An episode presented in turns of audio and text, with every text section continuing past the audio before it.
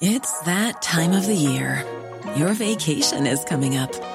You can already hear the beach waves, feel the warm breeze, relax, and think about work. You really, really want it all to work out while you're away. Monday.com gives you and the team that peace of mind. When all work is on one platform and everyone's in sync, things just flow wherever you are. Tap the banner to go to Monday.com.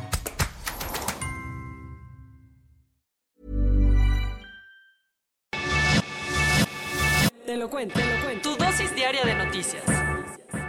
Aguanten ahí que ya casi es viernes. Bienvenidos a su dosis diaria de noticias con Te lo cuento. Soy Laura Gudiño y vamos a ver qué es lo que anda pasando en este mundo loquillo. No podemos estar divididos. China y Estados Unidos acordaron en la Conferencia de Naciones Unidas contra el Cambio Climático dejar de lado sus diferencias para sumar esfuerzos en la lucha contra la crisis climática. Una chorprechita.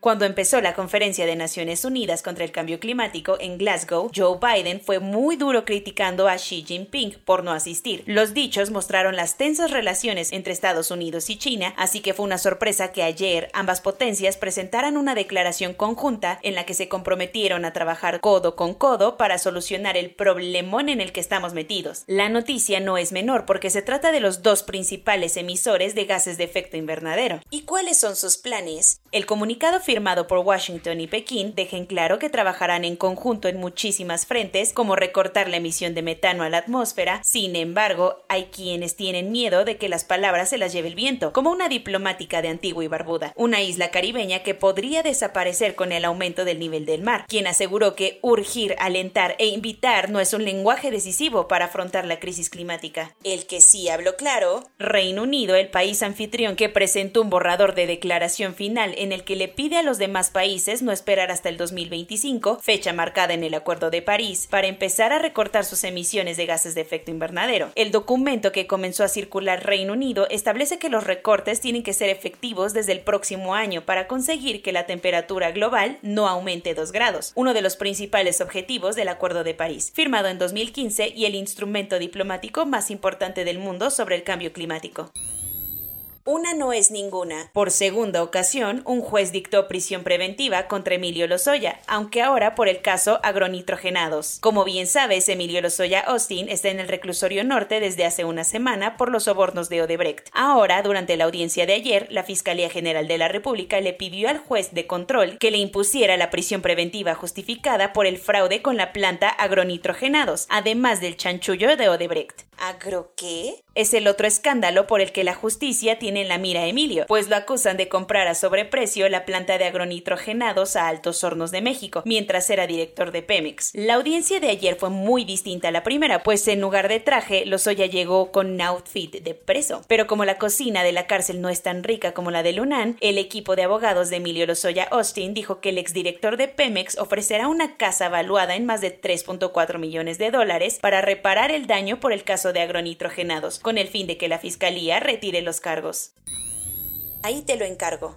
La crisis migratoria en Bielorrusia tiene a todos con los pelos de punta y después del involucramiento militar de Rusia, todavía más. Mientras que Polonia sigue mandando soldados a su frontera con Bielorrusia para impedir que miles de migrantes supuestamente alentados por Minsk crucen hacia la Unión Europea, Rusia aprovechó para hacerse presente. Aunque no mandó gente a la zona fronteriza, el gobierno de Vladimir Putin sí mostró que ellos apoyan al polémico presidente de Bielorrusia, Alexander Lukashenko. Y como sobre aviso no hay engaño, a tan solo un día de que Lukashenko le advirtió a Europa que sumaría a Moscú en su escalada militar, los rusos sacaron a pasear dos aviones bombarderos Tu-22M3 para patrullar la zona fronteriza de Bielorrusia para intimidar a la Unión Europea, dejando en claro que el barrio que respalda Minsk son las fuerzas aeroespaciales de Rusia. Nadie puede negar que Bielorrusia es ahorita el centro de una de las crisis migratorias que más tensiones ha suscitado en Europa, y el mismo Lukashenko entiende lo delicada que es la situación, pues en una entrevista con el medio Defensa Nacional declaró no estoy loco, entiendo perfectamente a dónde puede conducir todo esto. Vaya, vaya.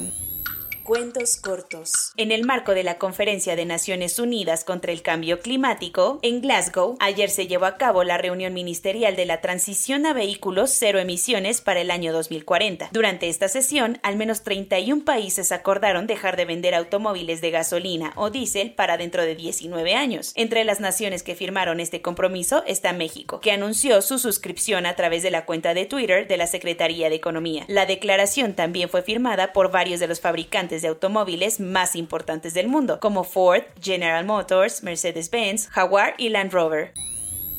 Ya hay fecha definitiva para la reunión entre los tres amigos líderes de Norteamérica, el evento en el que se reunirán el presidente de México, Andrés Manuel López Obrador, el primer ministro de Canadá, Justin Trudeau, y el presidente estadounidense, Joe Biden. Será el próximo jueves 18 de octubre en Washington con motivo de la cumbre de líderes de América del Norte. Esta será la primera vez en cinco años que los mandatarios de estos tres países se van a juntar para discutir temas como migración, pandemia y los problemas en las cadenas de suministro de la región.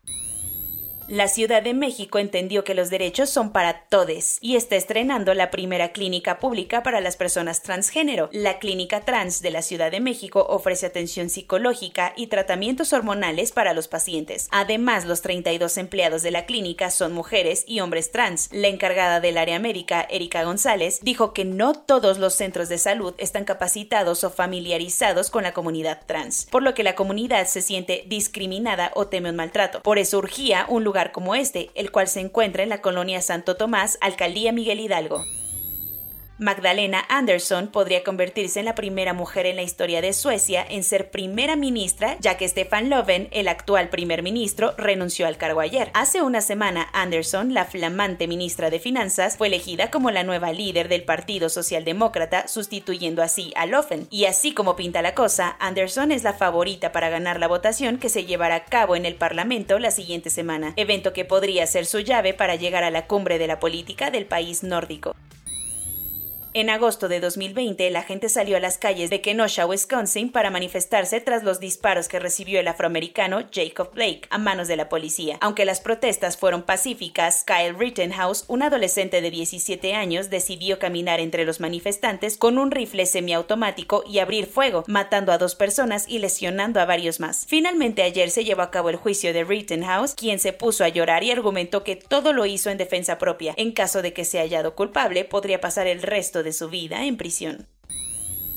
Alejandra Frausto, la secretaria de Cultura, le pidió a la casa francesa de subastas Christie's que por fin respetara tantito y no pusiera a la venta 139 piezas de arte prehispánico pertenecientes a culturas como la Olmeca, Maya o Mexica. Pese a que la petición le hizo hasta en francés, Christie's hizo oídos sordos a la petición y realizaron la subasta de todas maneras, embolsándose 3.5 millones de dólares tras vender a clientes europeos y estadounidenses 98 de los 139 artefactos originales de México, Perú, Guatemala y las Antillas. Además, según Frausto, la venta de las piezas es un delito en México.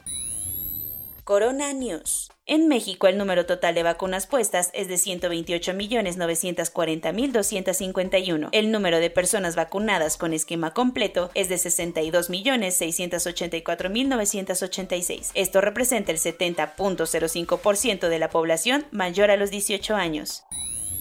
Con más de 300.000 vacunas puestas ayer, México alcanzó la inmunidad de rebaño al vacunar con el esquema completo a más del 70% de su población adulta. Un estudio publicado ayer en The Lancet reveló que los mexicanos más pobres tienen cinco veces más probabilidades de morir de COVID-19 que las personas con mayores ingresos.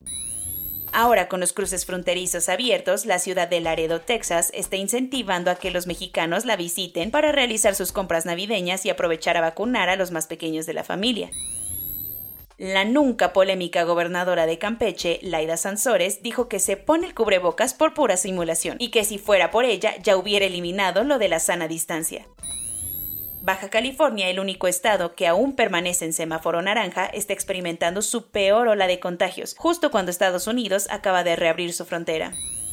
Un estudio sugirió que las personas que no se contagian a pesar de haber estado expuestas al COVID-19 es porque tienen memoria inmunológica gracias a las células T con tal de sentirse preparados para Omega, una posible variante del COVID-19, Israel llevará a cabo el día de hoy simulacros para probar la preparación del país en caso de tener que volver a cerrar todo. Por segundo año consecutivo, muchos mercados navideños en Alemania no podrán hacerse realidad debido al brote de contagios en el país. Otro covidoso invierno amenaza toda Europa, pero las muertes y hospitalizaciones están aumentando en los países más vulnerables como Bulgaria o Rumania, así como muchos del norte donde el frío viene con todo. Intentando solucionar una crisis global, vamos rumbo a otra, pues el mundo ya produjo 8 millones de toneladas de plástico relacionado a utensilios utilizados para la pandemia, que la mayoría ahora están flotando en los mares. Soy Laura Budiño y esa fue su dosis diaria de noticias de este bello jueves 11 de noviembre. Cuídense mucho, nos vemos mañana.